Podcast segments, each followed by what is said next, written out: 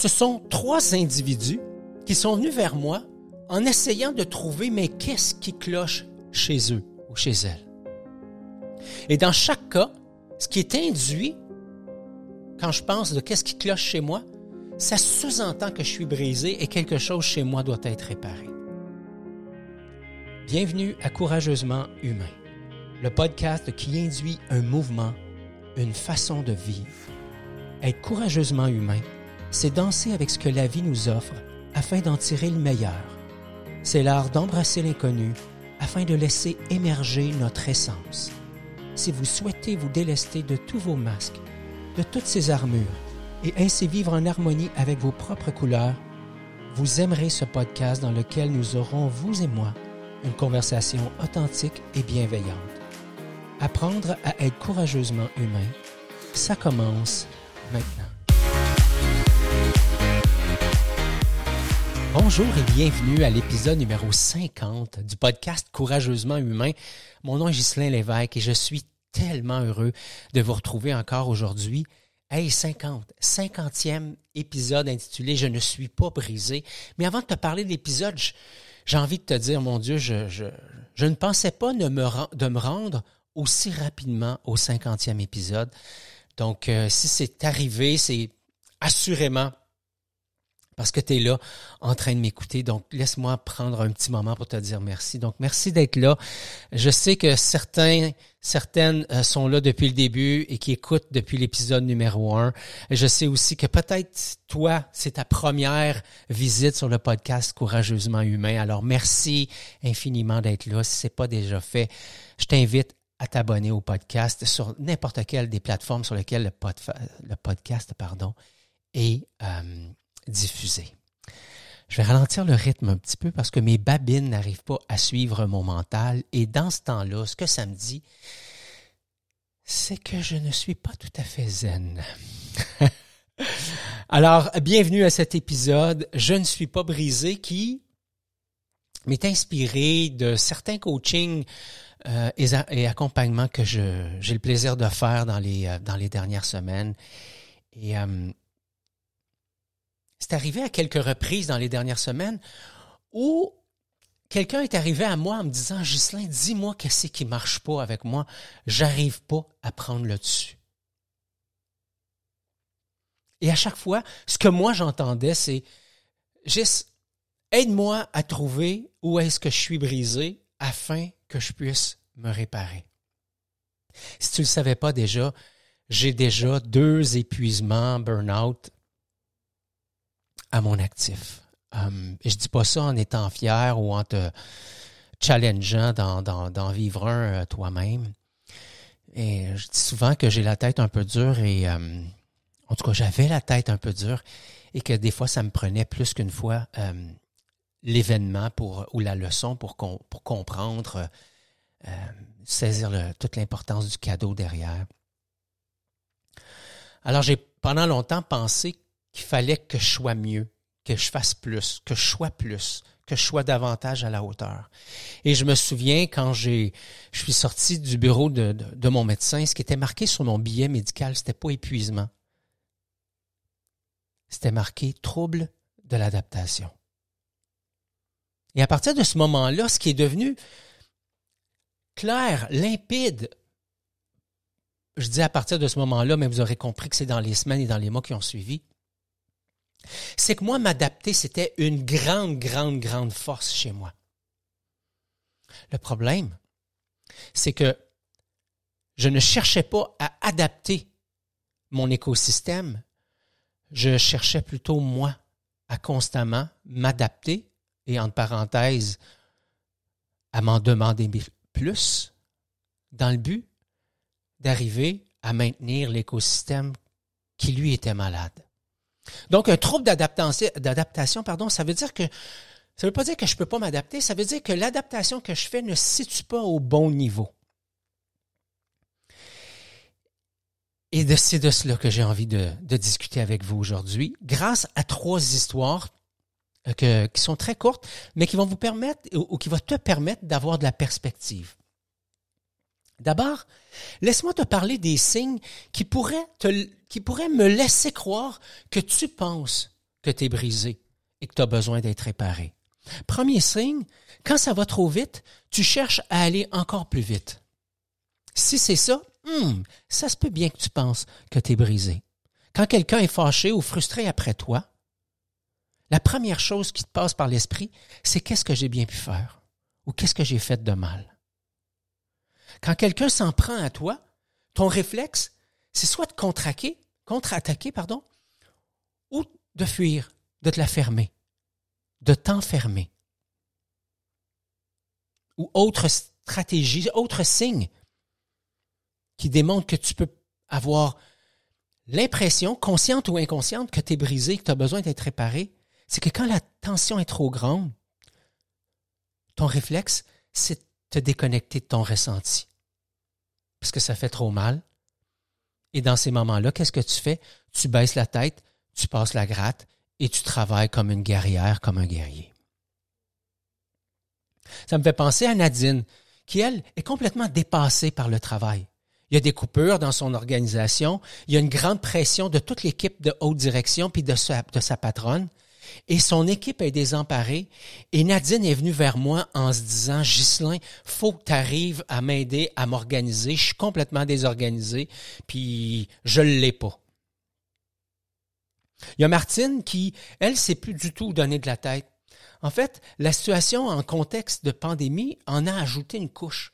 C'était déjà suffisamment ardu pour Martine d'arriver à tout faire. Mais là, tu sais, il y a les enfants qui demandent, il y a toutes les tâches de la maison qui tirent du jus, il y a les repas qu'elle souhaite préparer et qu'elle souhaite aussi qu'ils soient équilibrés. Pas question de manger du fast-food à longueur de semaine ou des bouffes déjà préparées, ou de la bouffe, pardon, déjà préparée.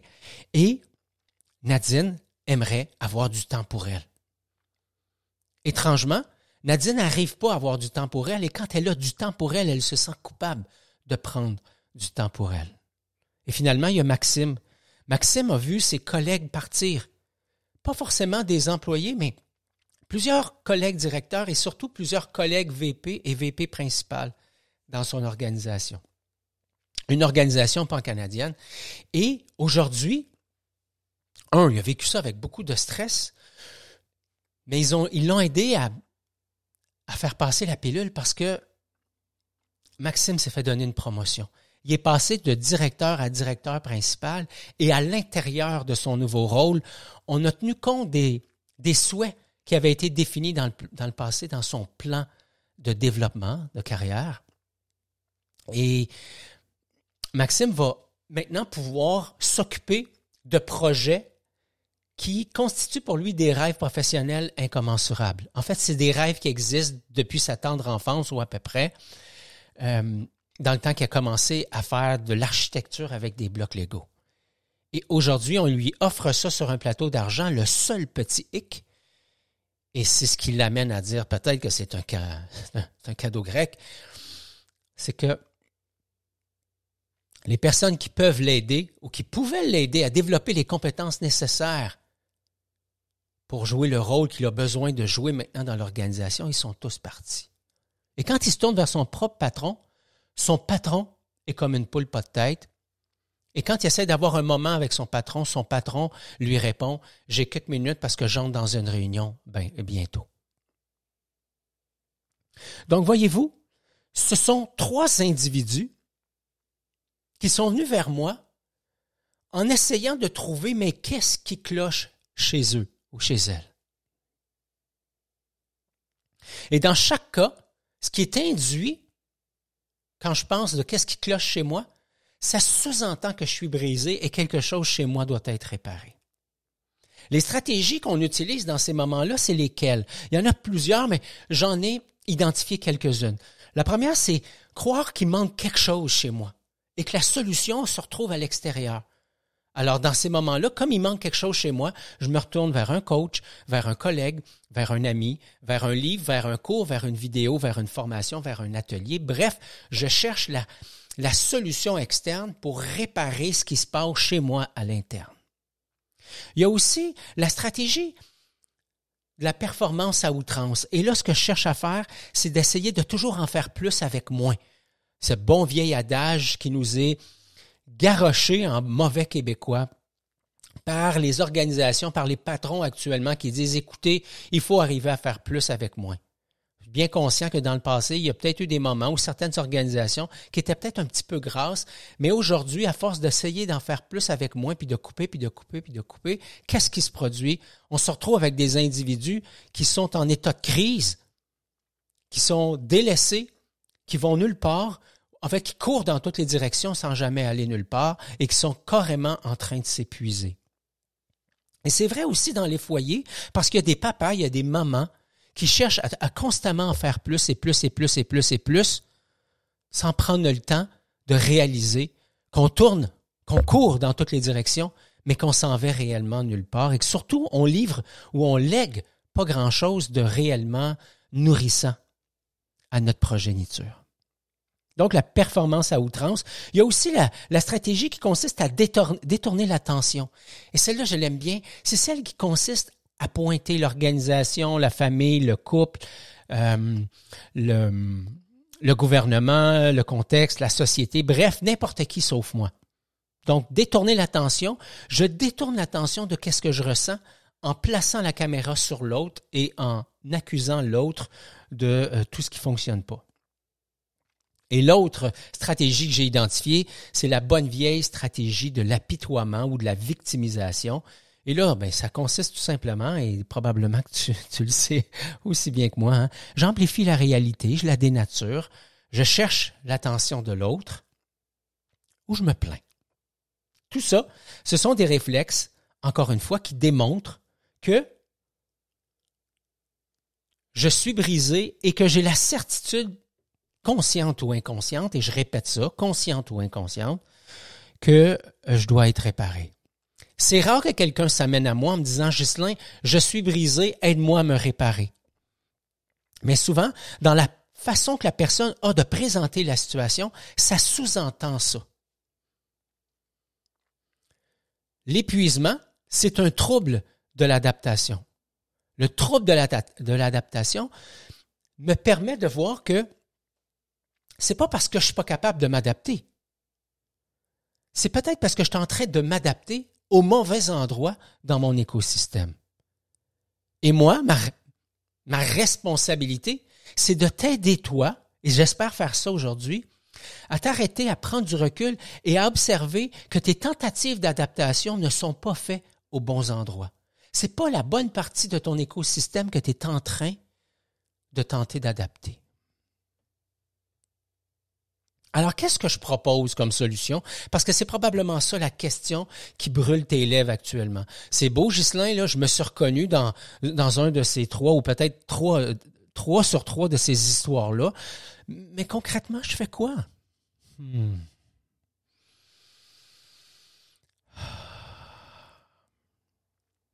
Alors, laisse-moi d'abord te dire que je te reçois, que je t'entends et que j'ai envie de te parler avec le cœur bien ouvert. Laisse-moi aussi te dire que je suis passé par là et qu'il m'arrive encore aujourd'hui de passer par là. Ce serait faux de te laisser croire que ça ne m'arrive plus jamais de penser que je suis pas brisé. Ça m'arrive encore.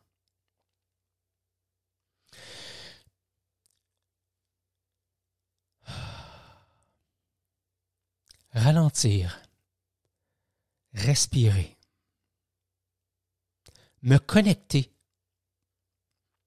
Tu vas me dire, ouais, mais Ghislain, il me semble que cette solution-là, tu me la proposes souvent. C'est bien vrai. Et je me dis que si tu es encore là en train d'écouter mon podcast, c'est que peut-être que tu n'as pas encore tout à fait maîtrisé cette dimension-là.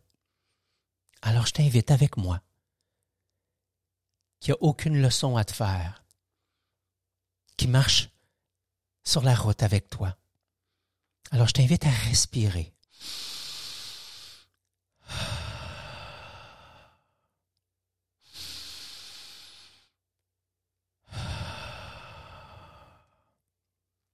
à te connecter à ton ressenti, à prendre conscience de qu'est-ce qui est en train de se jouer. Parce que ça va être la différence entre agir et réagir. Entre choisir et réagir. Donc, ralentir, c'est ma première proposition. Ma deuxième proposition, c'est d'être vrai.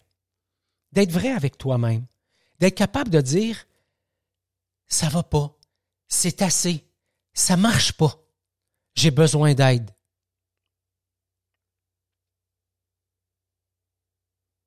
Tout ça dans le, but de trouver mes propres réponses intérieures. Quand je ralentis, quand je me connecte, quand je ressens, quand j'ose dire c'est assez, ça fonctionne plus, ça doit changer, ça me permet de me brancher à mon autorité intérieure. En fait, c'est toujours, je pense, mon autorité intérieure qui mène le show. Le problème, c'est que comme je n'en suis pas conscient, je ne sais pas quelle partie de mon autorité intérieure est en train de mener la parade actuellement. Est-ce que je suis en mode survie et que là, c'est mon ego, c'est mes peurs et c'est tout ça qui mène le show? Ou si je prends le temps, je suis centré, je suis connecté, je suis branché à cette divinité, au désir que j'ai d'honorer mon essence.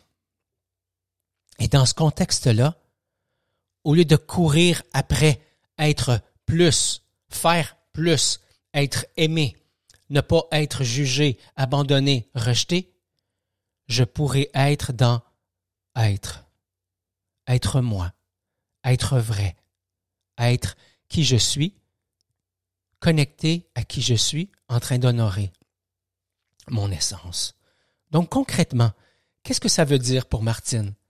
Ça veut dire commencer à se voir comme une femme qui est adéquate, comme une gestionnaire en or et qui est engagée, et qui devra oser parler à son patron et remettre à son patron la pression qui vient de son patron. Évidemment dans la bienveillance et non pas dans la confrontation. Mais déjà de conscientiser que dire stop, c'est assez. Patron, on doit s'asseoir et trouver des solutions parce que tout ça, ça n'a plus de bon sens et je suis en train de voir mon équipe dépérir rapidement.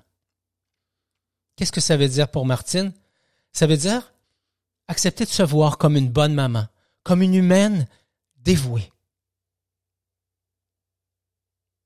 Et elle doit oser la collaboration, arrêter de porter tout sur ses épaules et amener cette petite famille assurément incroyable à faire partie de la solution. Et fort probablement que ça va rendre tout le monde beaucoup plus heureux. Et pour Maxime, qu'est-ce que ça veut dire? Maxime, ça veut dire ne pas se faire aveugler par ses rêves qui sont sur le point de lui coûter sa santé. Et il devra oser mettre un pied à terre et dire c'est assez. Et ne plus prendre son patron en pitié et de faire en sorte que tous les deux et arrête de jouer à l'autruche et qu'on fasse face à la réalité. Ne pas accepter l'inadmissible, ne pas chercher à se réparer, accepter que ça va assurément déplaire. Honorer qui tu es. Et oui, c'est aussi ça, être courageusement humain. C'est tout pour l'épisode d'aujourd'hui. Merci beaucoup d'avoir été là. Si vous avez apprécié l'épisode, n'hésitez pas à la partager avec vos amis. Je vous invite à vous abonner, à laisser un commentaire. Ça nous aide à faire connaître l'émission. Et comme à l'habitude, je vous invite à être courageusement humain.